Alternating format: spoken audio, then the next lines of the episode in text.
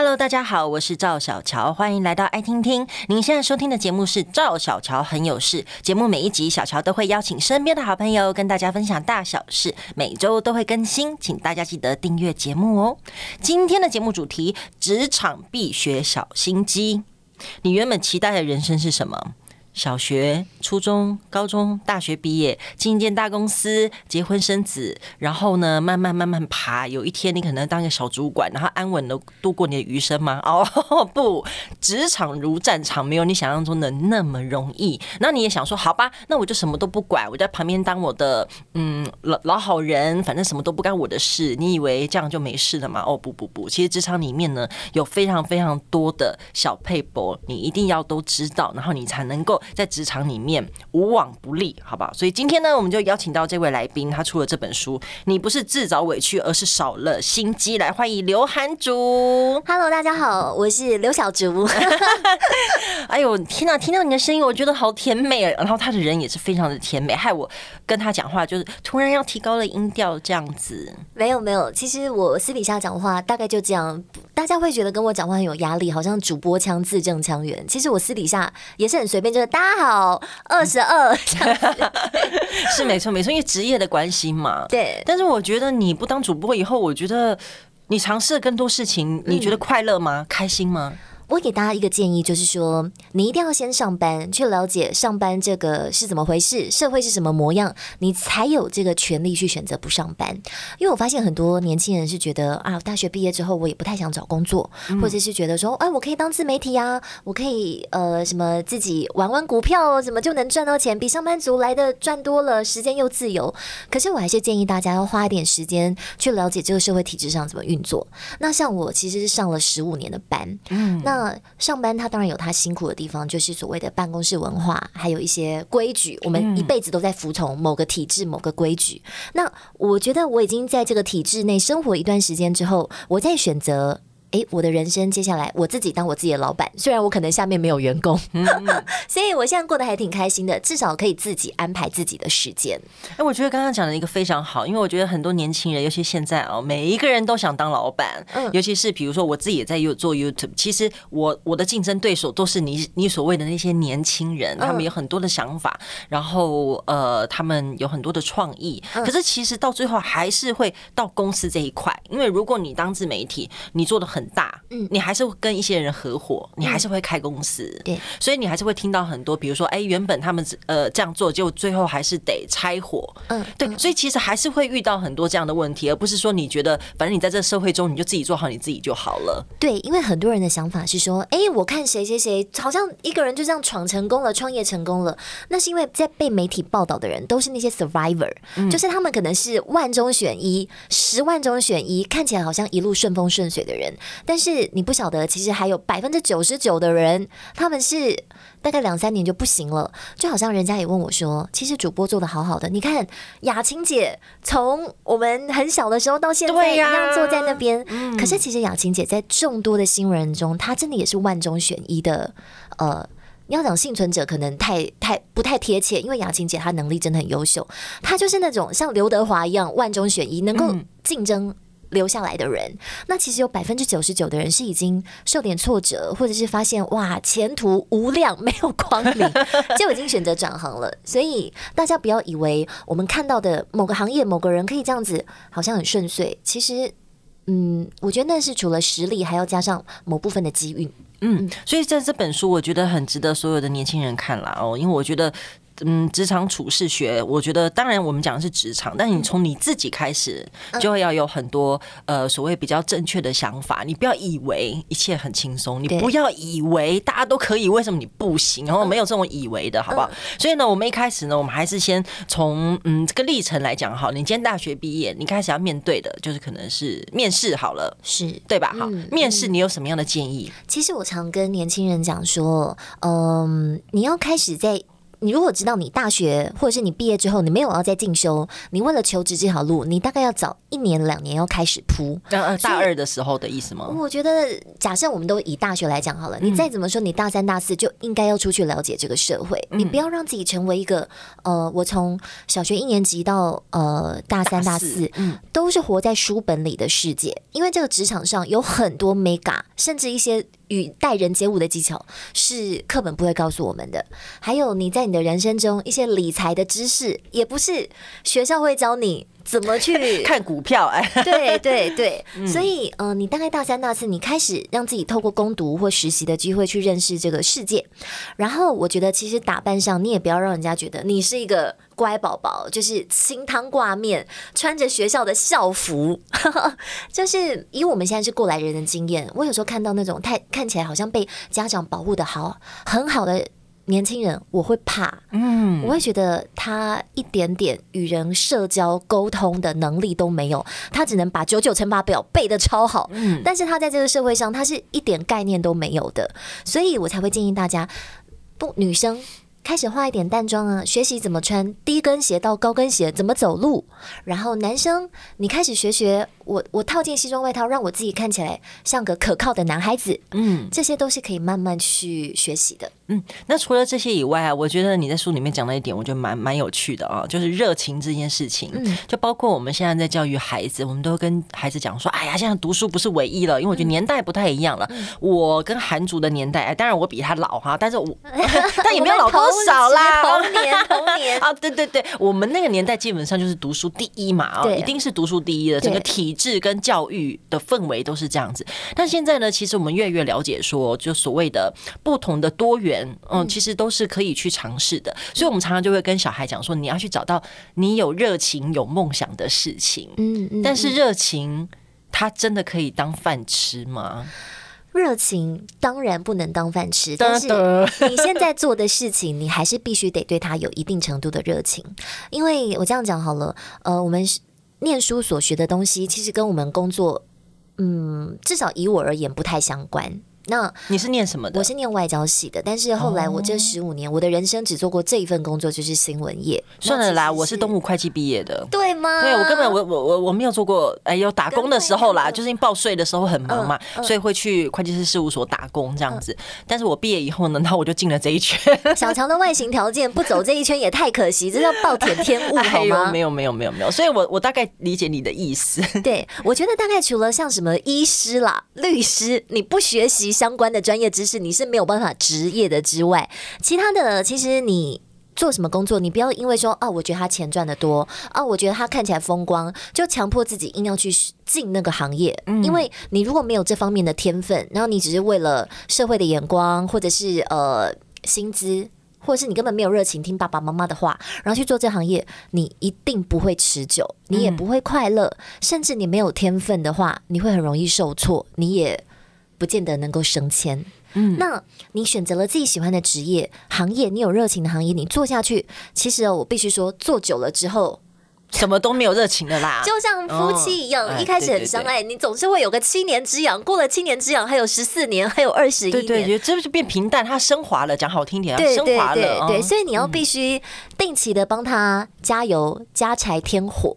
那所以你呃，你的你这份热情终究还是会变得细水长流啦。嗯、那你要怎么样在你现有的这个环境工作下，你去做突破，你去成长，这才是你能够继续坚持下去的。像我其实呃前几天我看到一个报道，我还蛮有感的，就是西瓜哥哥李岳。哦，不晓得小乔认不认识他？他做哥哥做了二十年嘛。嗯嗯嗯。他说，其实那个职业倦怠感，每五年就会来一次，每五年就会来一次。嗯。那五年的时候就会想啊，我的人生就是这样继续唱唱跳跳吗？好吧，那先先继续做下去好了。然后再过五年又会觉得，我还要继续唱唱跳跳吗？嗯。那其实我觉得，包括可能小乔的行业或我的行业也是，就是。播报新闻一开始让我觉得自己走在时代的最尖端，嗯，所有的观众都是我的情人，我疯狂的在这个镜头前面笑容满面放电，嗯，久了之后我其实也会眼神死，嗯，因为我就是日复一日的进播报台，然后换了衣服，然后再回家，这我我我我后来就开始想说，我可以我还可以再做什么，嗯，所以我才同步去发展自媒体，我才呃自己去找一些。国外的出差，做原厂的报道，这样子，嗯，那让自己坚持下去。不过大概到了第十五年，我还是觉得 OK，我觉得我跟扎够了，我要出来了。嗯嗯，哎，怎么会？不是我我我没有我我我我真的觉得求求职啊，就是职场这条路，我觉得很多人，或许尤其在听我们这一集的的听众，很多人可能。会很迷惘啊，就是因为迷惘，所以他想要知道说，那我在这个职场里面，或许他准备着要找一份新工作，或许他在职场里面遇到了一些挫折，所以这些挫折到底要怎么样去健康的面对这件事情，我觉得好像不是很容易。就是比如说从找工作开始，对你刚才一直提醒大家的，你还是不管怎么样，你先去找一个你觉得好，比如说你现在找一份工作，那你会怎么建议年轻人？啊，你不要找光鲜亮丽的啊！你不要看现在流行什么，你就去追什么啊！因为听我们的听众朋友一样米养百样人嘛，我不晓得大家是什么样的人，嗯、但是我可以告诉大家，有些 NG 你不要去做，就是你一开始找工作，你不要找纯体力活的工作，或是纯青春饭的工作。哦，所谓的纯体力活，我来举个例，比方说像是现在的外送员。嗯，呃，外送员其实我们看那些他们在论坛上的分享都说，其实你认真跑一跑，月入十万不成问题啊，怎么样怎么样？嗯，听起来很诱人。因为像我自己去洗头店，我看到一个美眉哦，每天帮我们洗头，洗到头都手都破了，然后帮我们按摩，按到那个，我觉得她浑身解数都在我们身上。嗯，然后我跟她很好，我就问问她啊，你现在薪水怎么样？她说我领两万三。嗯，我就说。这这这是低于最低工资吧？我马上 Google 帮他查查，哎，还真的是最低工资。嗯，我就觉得说这么辛苦的行业，然后一呃，你也知道美发业休假天数也没有一般人多嘛。嗯，那所以相较之下，你会觉得哎，好像外送员十万真的比我去帮人家洗头发什么什么固定领三万四。哦，四都太多了，两三万的薪水来得好。嗯、可是问题是，你为了执着在这个纯体力活，只是为了赚十万块，但是你没有未来的空间呢、啊？哦，累积吧？对，你讲的是这个。难道能够成为一个金牌骑车手吗？嗯、也很难，除非你告诉我，你想要先透过外送这个行业，未来你要建构一个属于自己的平台，就是除了乌叉叉，除了夫叉叉之外，你要建立一个呃煮竹送饭。你想要先，嗯、那你就。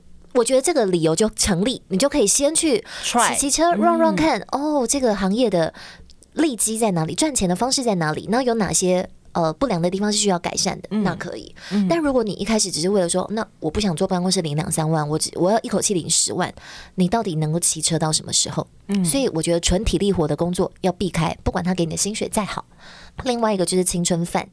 我知道现在呃年轻人大家那个创意无限嘛，透过自媒体啦、网红啊，可以呃可能学生时代就有一些零零星星的收入，嗯，但是那终究是青春饭，终究你会，会有更年轻的出来，对，会有有你更年轻比你更敢露，或者是呃。讲话比你更好笑，各种方式方方面面都会有。所以你虽然说你可能学生时代以这个赚点零用钱，我觉得很棒，至少你总比那些所谓的乖宝宝每天只是念书、上课、下课回家了来的棒。这个我承认哦。但是你一开始还是别把它当做一份你 full time 的全职工作。嗯，你可以同步经营，你还是去了解一下这个社会吧。你好好去上个班吧。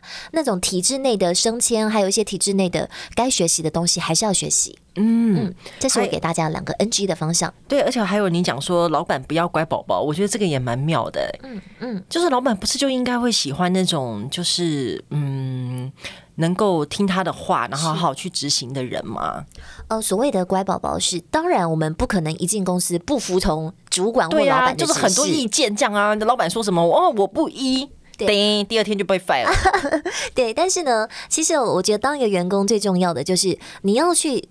呃，老，你把主管交办给你的任务做好，那只是基本，这个叫做银货两气。你叫我做事，所以你要给我钱，这就是我的呃的，你买我的时间。嗯，但是呢，我所谓的乖宝宝是指不思考的乖宝宝，你还是要懂得思考。当你开始做一份工作久了之后，你也上手了嘛？上手了之后，你大概可以用三分力。完完成七成的事情，嗯，你这时候就不要就只是想说啊，太好了，我剩下七分力，我就可以留着追剧或者是干嘛干嘛。你应该是要拿你多余出来的那七分力去思考，说我可以帮这个公司带来什么，我可以突破一些什么，这个才是老板要的人才，你才会有加薪的空间。那乖宝宝就是叫你往东你就往东，叫你往西就往西，但是你不在你的日常的工作范围中找出呃怎么样帮助这个业公司带来更好的业绩。那说真的哦。我必须讲，如果我是老板的话。哪一天有 AI 机器人，我一定优先 然后把你 fire 掉，因为不需要。对，因为就是照我的意思去做事而已啊。嗯、对啊。哎，那老板到底会看重什么啊？你自己待过的，嗯，这样我说是不是太指明了一点？哦、就是你觉得，如果你是老板，你看重的是什么？交办你的任务做好，这只是基本，总不可能砸锅嘛。对，对对对对，这是很重要。基本做好了之后，嗯、再来看看你要加薪升职的条件，就是在于你能不能在日常例行的工作中找到问题，找到突破点。你可以告诉。告诉你的主管，现在这家公司现在这个业务缺乏的是什么？我可以帮你带来什么？那其实最重要的就是钱嘛。嗯、我觉得所有的员工他都要有帮公司找钱的能力，找业务的能力，这是我觉得放诸四海皆准的标准。就不管你在什么行业，都适合这个标准，是吧？对啊。哎、啊欸，那如果我说，如果你都做了这样子，然后老板还是不给你加薪，这时候要怎么办？啊、呃，我觉得不给你加薪的话。你可以去观察老板跟你讲的话是不是真的，就好像情人分手，说分手的理由都是假的，只有分手是真的，对吧？理由永远都是呃冠冕堂皇的话，所以我就建议大家啊，我自己跟我的主管曾经在薪水上这个所谓交手的经验哦，就是我建议大家，如果你今天想要升职加薪。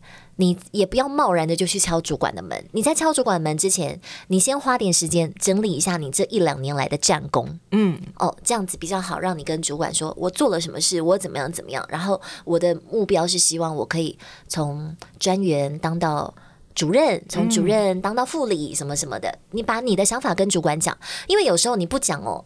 主管也不是你的爸爸妈妈，他也不晓得你身上有几根毛。嗯、也许他觉得你就是安逸于当一个组员而已，他不知道你要什么。嗯，对啊。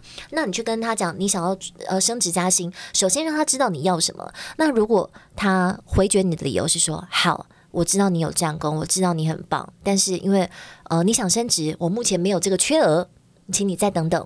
那或者是说你想加薪，但是公司今年的营收其实没赚钱，你再给再等等。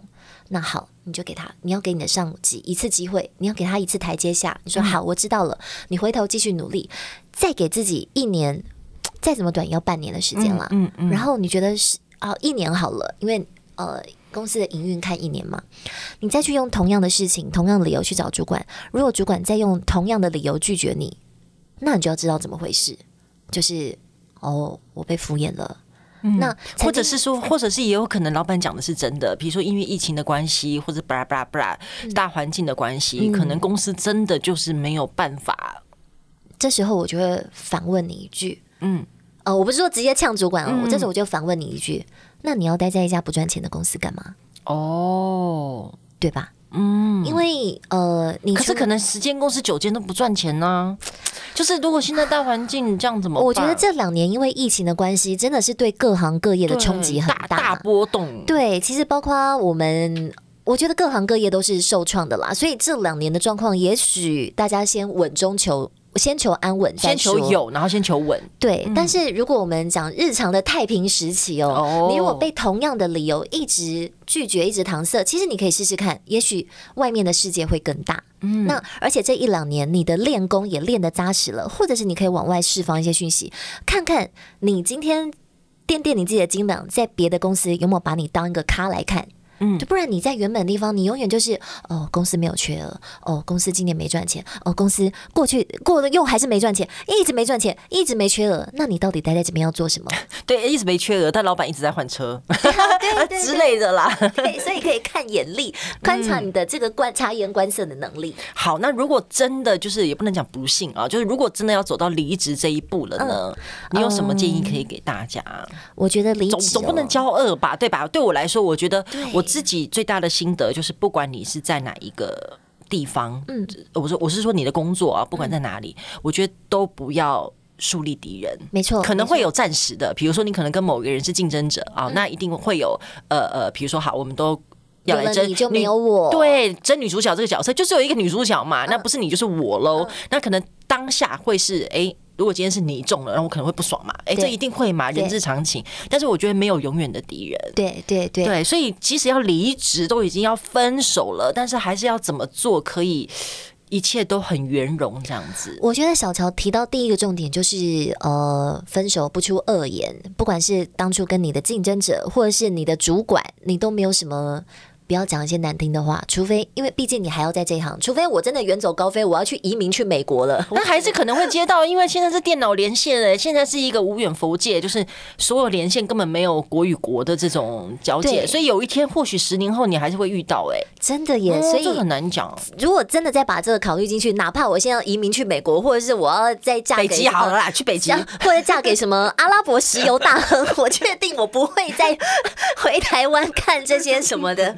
那，但我觉得这个是乱开玩笑，极少数啦，就尽量不要口出恶言。但是你对主管讲的话，你一定要老实，你也不用故意讲什么啊，我要回家照顾我年迈的父母亲。其实过两个月你就出现在别的公司，对吧？对对，不不是马上隔天 IG 就 po 你跟你妈出去玩。对，这个是这个世界上是没有秘密，特别是现在网络已经这么深入在我们的生活当中。所以如果你今天真的是要离职，你要跳去别的地方，你就老实说。对，你不要去讲一些什么各种奇奇怪怪的理由，说啊，我身体不好，我想先沉淀一阵子，我想先休息半年，那些都迟早会被戳破，你这个人的 reputation、嗯、名声会更不好。嗯，对，所以离职的时候还是要老实说，然后呢，感谢那些主管，因为你不你谢谢他，他也不见得听得进去，但是你还是得谢，总比你口出恶言来的好。对，因为他如果到外面随便去讲你的坏话，我觉得那真的很。再怎么说，他的阅历跟人脉总是在你之上嘛，对啊，嗯、你没必要去，呃，你离开这座山，但是你没必要去把这个山里的石头踢一踢，这样子、嗯、是没错。所以，我们刚刚其实一路上呢，就是从面试啊、找工作啊，在工作里面呢、啊，一直到如果你真的是离职了，这一些呢，呃，韩竹都有一些些的 paper 跟经验可以跟大家分享。那如果大家想知道更多呢，可以来看这一本哦，你。不是自找委屈，而是少了心机。跨界主播的独家职场处事学。好，那今天非常谢谢小竹跟大家的分享，谢谢你哦，谢谢小乔，谢谢各位听众朋友，希望可以帮助到大家一些工作知道必须要有的 know how 跟 NG。嗯，非常感谢，也欢迎大家分享节目，更欢迎订阅赵小乔很有事，有新的节目上线就会收到通知。我们下次见喽。